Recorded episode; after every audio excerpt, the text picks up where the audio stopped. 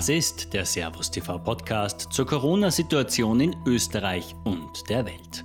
Hier hören Sie verschiedene Experten und Meinungen darüber, was Corona für unser Leben bedeutet.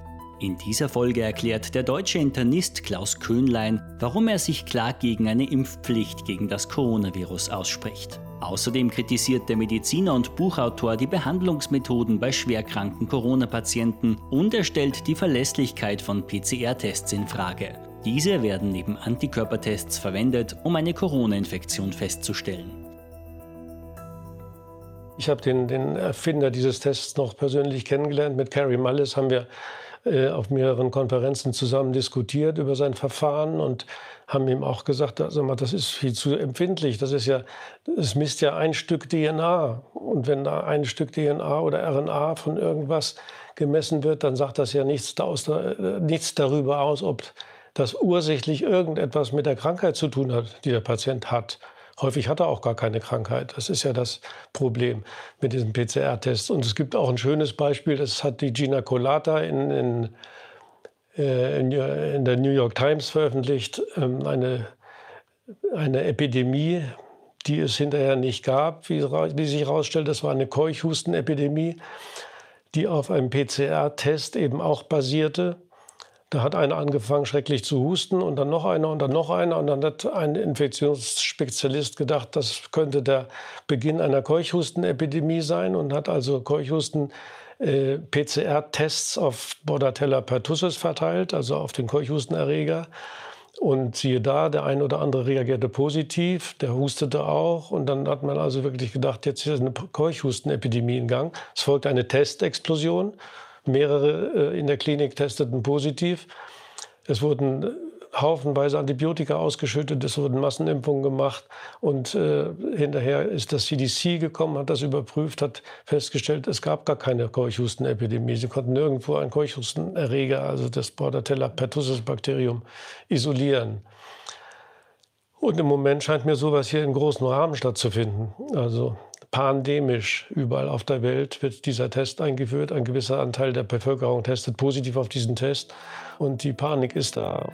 Köhnlein kritisiert außerdem die Behandlungsmethoden von Corona-Patienten mit einem schweren Krankheitsverlauf. Dabei bezieht sich der Mediziner auf seine Erfahrung bei der Behandlung von AIDS-Patienten. Seiner Einschätzung nach sind in der Frühphase der AIDS-Therapie mehr Menschen an einer Überbehandlung gestorben als am Virus selbst. Ausgehend von der AIDS-Problematik äh, habe ich mir angeguckt, wie sie die behandelt haben, diese positiv auf Covid getesteten Patienten. Und da fiel mir diese Studie aus dem Lancet in die Hände. Und ich dachte, ich sehe nicht recht. Da sah ich, dass also Patienten, das war eine Kasuistik mit hochdosierten Cortison, hochdosierter antiviraler Therapie, hochdosierter antibiotischer Therapie und dann noch mit Interferon behandelt wurden. Also der Patient jedenfalls, der hier beschrieben wird, der hatte meines Erachtens keine Chance, das zu überleben.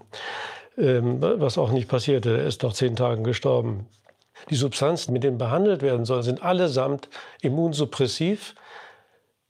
Ein Gesunder äh, kann solche Substanzen eine ganze Weile vertragen, aber einer, der sich direkt in einem viralen Infekt befindet, für den kann das wirklich schlecht ausgehen. Ich habe gesehen, dass auch Tulezizumab, das ist so ein äh, Biologikum, so heißen ja die Substanzen heutzutage. Das ist auch so ein PR-Trick, dass man die Biologika nennt. Das klingt ja viel weniger gefährlich als Antibiotika zum Beispiel. Das heißt ja eigentlich gegen das Leben. Biologika, das klingt ja wie, also äh, wie Naturheilkunde oder so ein bisschen in der Richtung, ja, also was ganz Freundliches. Das sind aber handfeste Immunsuppressiva. Das kann man ganz schnell sehen, wenn man den Packzettel liest. Da muss man nämlich eine Tuberkulose ausschließen, dass der Patient Tuberkulose möglicherweise hat oder gehabt hat. Also sprich, ähm, äh, es ist eine schwere immunsuppressive Wirkung hier zu erwarten. Und das, wie gesagt, ist bei einem Virusinfekt denkbar ungünstig. Das ist nämlich das Einzige, was wir gegen Viren haben. Unser Immunsystem. Und das muss gestärkt werden, nicht geschwächt werden in der Situation. Das Gegenteil wird aber gerade mittlerweile propagiert. Virostatika sind en vogue und werden immer weiter verbreitet. Und auch jetzt wieder bei Covid-19 stehen eine ganze Menge Virostatika in der Schlange, die alle auf den Markt drängen. Nun ist diese Studie sicherlich nicht deswegen äh, publiziert worden, um zu zeigen, ähm, wie man äh, Patienten umbringt, sondern es äh, sollte zeigen, dass die Krankheit so, so grässlich ist, dass selbst diese gut gemeinte Therapie also den Tod nicht verhindern konnte. Das ist sicherlich der Grund gewesen. Aber das führt natürlich dazu, dass andere Ärzte, wenn sowas im Lancet steht, ähnlich verfahren. Und als ich dann von Italien gehört habe, dass dort eine Übersterblichkeit äh, in Gange war, da sah ich auch, dass dort offensichtlich äh, nach dem gleichen Konzept behandelt wurde. Jedenfalls hatte ich Daten aus dem italienischen Gesundheitsministerium gesehen und daraus ging hervor, dass über die Hälfte antiviral behandelt wurden, 30 Prozent mit Cortison auch noch und 80 Prozent antibiotisch. Und das bei einem Virusinfekt, das kann nicht gut ausgehen oder verschlechtert die Situation jedenfalls. Äh, sodass es durchaus möglich ist, dass da in Italien eine gewisse Übersterblichkeit erreicht wurde, wenn man zum Beispiel in eine abklingende Grippe hineintherapiert.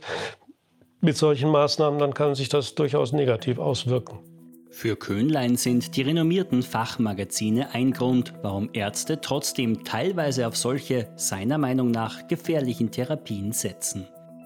Äh, wenn die vom äh, äh, Lancet empfohlen werden, also wenn die da drin stellen, die Mediziner richten sich ja in der Regel nach diesen Veröffentlichungen, die im Lancet oder im New England Journal stehen. Das war damals mit ACT genauso. Da stand ACT als der Lebensretter gegen HIV, als das Medikament gegen HIV im New England Journal of Medicine dann können Sie gar nicht anders, äh, wenn Sie in der Uniklinik zum Beispiel tätig sind, als diese Therapieempfehlungen ähm, äh, durchzuführen. Und bei HIV war es ja so, das wurde ja, äh, da war ja noch eine wesentlich größere Panik damals, ähm, weil die ersten AIDS-Opfer ja tatsächlich relativ früh gestorben sind. Jedenfalls ist das so gewesen, dass wir uns nicht gewundert haben, dass die damals alle gestorben sind. Wir haben gedacht, naja, das AIDS ist eine schreckliche Krankheit. Ja. Das Problem war, dass diese Studie im New England Journal veröffentlicht worden ist, diese lizenzierende Studie nach einer viel zu kurzen Beobachtungszeit. Die war nach vier Monaten wurde die abgebrochen, weil es zu dem Zeitpunkt so aussah, als könnte die Verum-Gruppe profitieren. Und ähm, dann hat man sie abgebrochen, weil der Druck der Betroffenen war groß, der Druck der Pharmaindustrie war groß und da gab es kein Halten. Und dann haben sie es alle gekriegt. Die waren alle verängstigt, voller Angst und äh, haben dann äh, dankbar zu dem vermeintlichen Rettungsmittel gegriffen. Das haben wir öfter in der Medizin, dass ähm, Therapien sich deutlich hinterher als ungünstig herausstellen. Da kann man die CAST-Studie erinnern, in dem Zusammenhang, das war eine Studie über Herzrhythmusstörung. Wir haben damals bei Herzinfarktpatienten immer Antiarrhythmika angehängt, bei frischen Herzinfarkten, in der Meinung, dass ihnen das hilft. Aber das merken sie ja im Einzelfall nicht.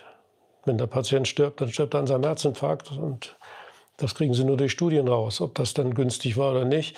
Und äh, da stellte sich eben auch erst deutlich später heraus, dass diese Maßnahme mit den Antiarrhythmika beim frischen Herzinfarkt eher ungünstig war. Ist man dann auch von abgekommen. Von ACT sind wir auch abgekommen und haben dann äh, besser verträgliche Mittel gehabt, mit denen die Patienten jetzt einigermaßen zurechtkommen. Und äh, bei so einer Viruserkrankungen wie Covid ist es natürlich jetzt auch so, dass man da mit einer kurzen antiviralen Therapie sicherlich keinen großen Schaden anrichtet. Bloß das ist eine selbstlimitierende Krankheit eigentlich, also so eine Schnupfenkrankheit, Hustenkrankheit. Ähm, die geht weg, wenn Sie mit heißem Wasser inhalieren oder mit, oder mit Vitamin C oder wie auch immer. Ja. Jedenfalls ist es äh, völlig abwegig, hier äh, Massentestungen zu machen, wie sie jetzt stattfinden, um rauszukriegen, wer denn alles dieses Virus in sich hat. Gleichzeitig warnt Kühnlein vor einer Impfpflicht gegen das Coronavirus. Außerdem stellt der als Impfgegner bekannte Mediziner die generelle Wirkung von Impfungen, wie zum Beispiel der gegen Masern, in Frage. Diese ist in Deutschland seit diesem Jahr verpflichtend. Die Statistiken zeigen, dass die Infektionskrankheiten deutlich runtergegangen sind, bevor die Massenimpfungen eingeführt worden sind. Sehr schön ist es zu sehen an der Masernkurve, an der Masernmortalitätskurve. Ähm, da gibt es äh, ein Buch von Herrn Buchwald, Impfen, das Geschäft mit der Angst. Der hat ähm, auch mich letztlich äh, schnell überzeugt, dass ähm, die Infektionskrankheiten zurückgegangen sind, trotz der Impfung und nicht aufgrund der Impfung. Äh, der hat nämlich eine relativ einfache Geschichte gemacht. Der hat sich einfach die Zahlen aus dem Bundesamt für Statistik geben lassen, die Infektions die Zahlen über die, die Todesfälle an Infektionskrankheiten und hat dann immer den Impfzeitpunkt darüber gesetzt. Und daran kann man wunderbar erkennen, dass die Mortalität der Infektionskrankheiten drastisch rückläufig war, deutlich vor Einführung der Impfung. Und das spricht nun nicht für die Impfung als äh, die Maßnahme, die Infektionskrankheiten zurückgedrängt hat. Die Masernsterblichkeit, die war praktisch, die war fast auf Null, bevor diese Impfkampagnen eingeführt wurden. Die ist von 200 auf 20 runtergegangen und dann kam die Impfung, also die Masernimpfung. Das gibt wenig Sinn. Und weswegen jetzt äh, hier eine Massen, äh, eine, eine Zwangsimpfung eingeführt wird gegen Masern, erschließt sich mir überhaupt nicht, weil äh, in Deutschland eigentlich keiner mehr an Masern stirbt. Ob trotz oder wegen der Impfung, jedenfalls ist es so. Und, äh, und dann äh, höre ich äh, ja, ein, ein Recht, es gibt kein Recht darauf, andere zu gefährden. Das ist die Argumentation. Und deswegen könnte man, das sei das höhere Recht, und deswegen könnte man einen Impfzwang durchsetzen. Und da muss ich entgegenhalten, also es wird ja das Bild aufgebaut, dass ungeimpfte sozusagen eine Bedrohung für die Allgemeinheit sind und andere immunologisch Geschwächte anstecken könnten muss ich sagen, aus meiner Erfahrung in der Onkologie ist das anders. Also wirklich Immungeschwächte haben ganz andere Probleme als äh, ansteckende Krankheiten. Die haben in der Regel Probleme mit körpereigenen Erregern, mit körpereigenen Mikroben, mit Opportunisten und meistens mit Pilzen. Das kennt man gut aus der Onkologie, also aus der Krebstherapie. Ähm, wenn Sie Krebs haben, haben Sie ein Problem dann, und Sie kriegen dann äh, eben Krebstherapie, zytostatische Therapie. Das drängt zwar manchmal den Tumor zurück, aber um den Preis äh, einer schweren Immunsuppression, den man eigentlich nur überstehen kann, wenn man wirklich äh, sehr sorgfältig da durch diese äh, Phase durchmanövriert wird von äh, Klinikern, äh, wo das Immunsystem eben brach liegt.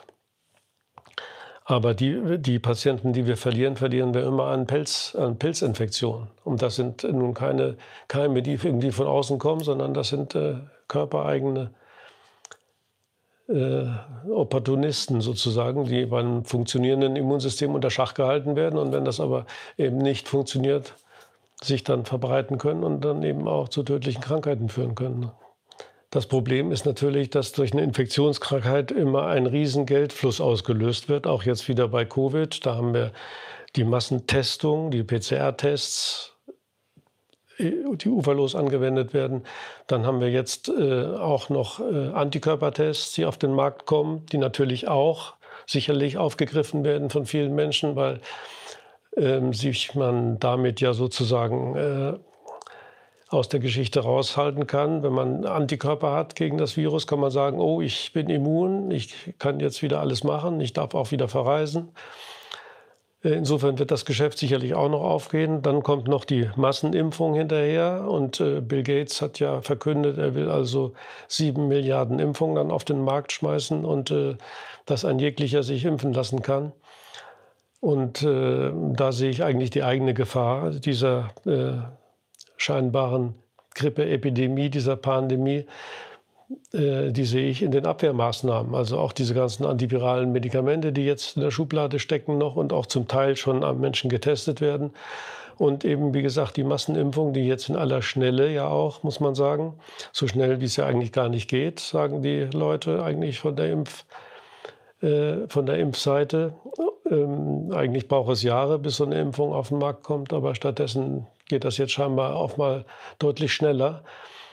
Und äh, wenn das als Massenimpfung auf den Markt kommt, äh, bei jeder Impfung sind ja äh, Probleme vorprogrammiert, äh, dann wird es mit Sicherheit zu schweren Impfnebenwirkungen kommen, die meistens, die meistens äh, in Form von Lähmungserscheinungen sich bemerkbar machen.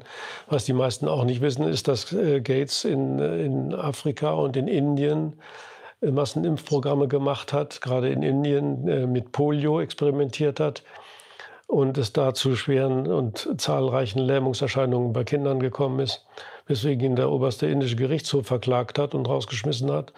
Das hören Sie alles witzigerweise nicht in unseren Massenmedien. Und das liegt womöglich daran, dass die alle äh, gesponsert sind von Bill Gates. Ich habe da einen, einen, einen äh, Bericht im Medical Tribune gelesen, der ja durchaus äh, pharmafreundlich ist eigentlich. Aber selbst da stand, dass also äh, Gates nicht nur äh, mit seiner Stiftung äh, Projekte finanziert, sondern eben auch die Medien finanziert. Und ähm, das deutet dann darauf hin, dass natürlich auch die finanziert werden, die eigentlich kritisch darüber berichten sollten, was passiert, es aber dann natürlich nicht mehr tun, wenn sie von ihm finanziert werden. Du schlägst nicht die Hand, die dich füttert. Nicht? Und äh, das lässt er sich immerhin 4,7 Milliarden Euro pro Jahr kosten. Da ist also BBC, Le Guardian, Le Monde, Spiegel Online und wie sie alle heißen äh, auf, dem, auf dem Zettel.